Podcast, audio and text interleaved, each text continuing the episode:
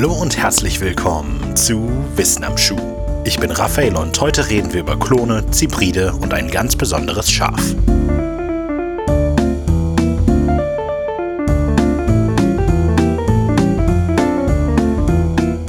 Am 14. Februar 2003 wurde in Edinburgh, Schottland, ein Schaf eingeschläfert. Das allein ist nichts Besonderes. In Schottland leben mehr als 6,8 Millionen Schafe, damit sind sie den Menschen in schierer Zahl deutlich überlegen. Dieses spezielle Schaf war sechs Jahre alt, als es starb.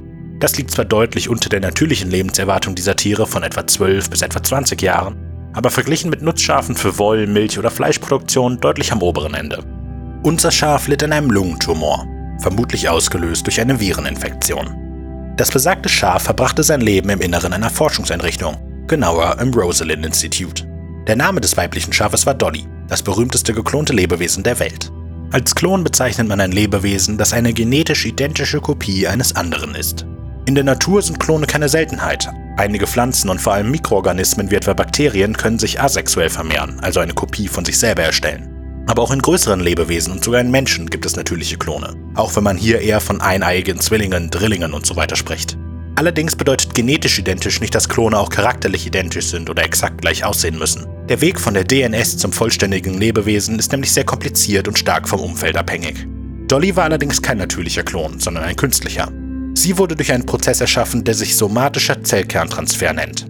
Bei diesem Verfahren wird einem Spendertier zunächst eine sogenannte somatische Zelle entnommen. Somatische Zellen sind jene Zellen, in denen jedes Chromosom doppelt vorliegt. Das sind die bei weitem meisten Zellen in einem Organismus. Lediglich in den Geschlechtszellen, also Eizellen und Spermien, liegen die Chromosomen ungepaart vor. Dieser somatischen Zelle wird dann der DNS enthaltene Zellkern entnommen, der später weiterverwendet wird. Ganz nebenbei bezeichnet DNA und DNS übrigens das gleiche. DNA ist lediglich die englische Abkürzung, während DNS die deutsche ist. Jetzt benötigt man eine zweite Zelle, diesmal eine Eizelle. Auch ihr wird der Zellkern entnommen, aber diesmal ist es die kernlose Zelle, die behalten wird. Anschließend wird der somatische Zellkern in die kernlose Eizelle gespritzt. Hier wird der Kern und die darin enthaltene DNS von den Proteinen in der Eizelle umprogrammiert, bis die Eizelle mit dem somatischen Zellkern einer Zygote gleicht, also einer befruchteten Eizelle. Diese beginnt dann mit der Zellteilung, genau so wie es eine auf natürlichem Wege erhaltene Zygote auch getan hätte. Nach ein paar Dutzend Teilungen wird der Embryo in die Gebärmutter einer Leihmutter injiziert, wo sich aus dem Embryo ein Fötus und schließlich das Jungtier entwickelt. Obwohl der Prozess auf dem Papier recht simpel klingt, ist die Erfolgsquote doch sehr niedrig. Dolly stammt aus einer Versuchsreihe mit 276 anderen mit neun Zellkernen ausgestatteten Eizellen. Nur 29 davon schafften es bis zum Embryo und nur Dolly überlebte und wurde geboren. Dolly war nicht das erste künstlich geklonte Tier, noch nicht einmal das erste geklonte Schaf.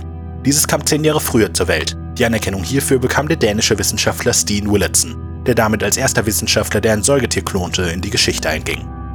Dennoch war Dolly eine Premiere.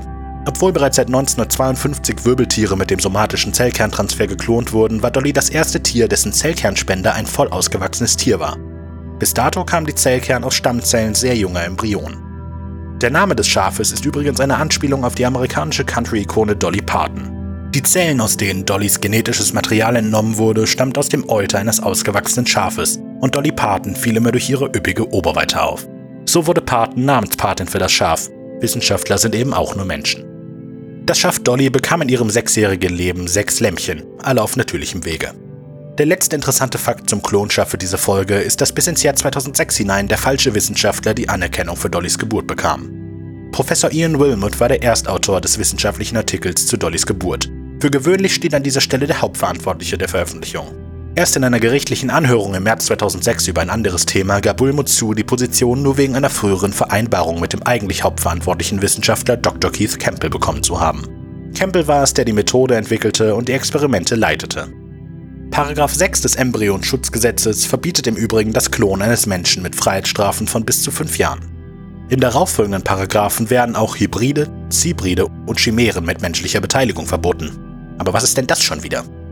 Von den drei Begriffen steht nur der Zybrid in direkter Verbindung zum uns bekannten Klonprozess.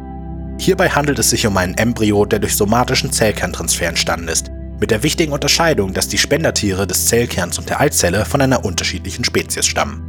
Die Forschung an Zybriden mit menschlichen Zellkernen sind allerdings nicht überall strafbar. In England wurde ein entsprechender Antrag zum Beispiel 2008 abgelehnt. Hier ist es lediglich verboten, ein Zybrid-Embryo in die Gebärmutter eines Lebewesens einzupflanzen. Das Wort Zybrid ist ein Kofferwort aus den Worten Zytoplast, also eine kernlose Zelle, und Hybrid. Hybrid bezeichnet hierbei eine Kreuzung aus Tieren zweier unterschiedlicher Spezies. Es gibt einige natürliche Hybride, wie etwa das Maultier, das Resultat einer Kreuzung aus Pferdestute und Eselhengst, oder dem Liger, eine Kreuzung aus einem männlichen Löwen und einem weiblichen Tiger. Zu guter Letzt bleibt noch die Chimäre, benannt nach dem mythologischen Mischwesen aus Löwe, Ziege und Schlange. Sie entsteht, wenn in einem Embryo Zellen einer anderen Spezies injiziert werden.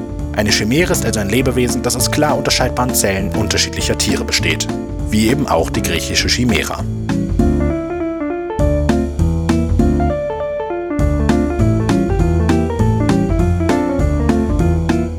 In der Beschreibung jeder Episode findet ihr stets alle Links und Quellen, die für die Folge verwendet wurden. Wenn ihr Fehler oder wichtige fehlende Fakten in einer Episode findet, dann schreibt uns an wissenamschuh.wenig-originell.de. Unter der gleichen E-Mail-Adresse könnt ihr uns gerne auch sonstiges Feedback oder Anregungen zukommen lassen. Wissen am Schuh erscheint wöchentlich als Produktion von Wenig Originell. Unter dem gleichen Banner erscheinen auch die Podcasts Creature Feature, eine Expedition in die Welt der Folklore, Mythen und Urban Legends im Hörspielformat und Sonic Rodent, ein englischsprachiger Podcast über alle Facetten des Songwritings.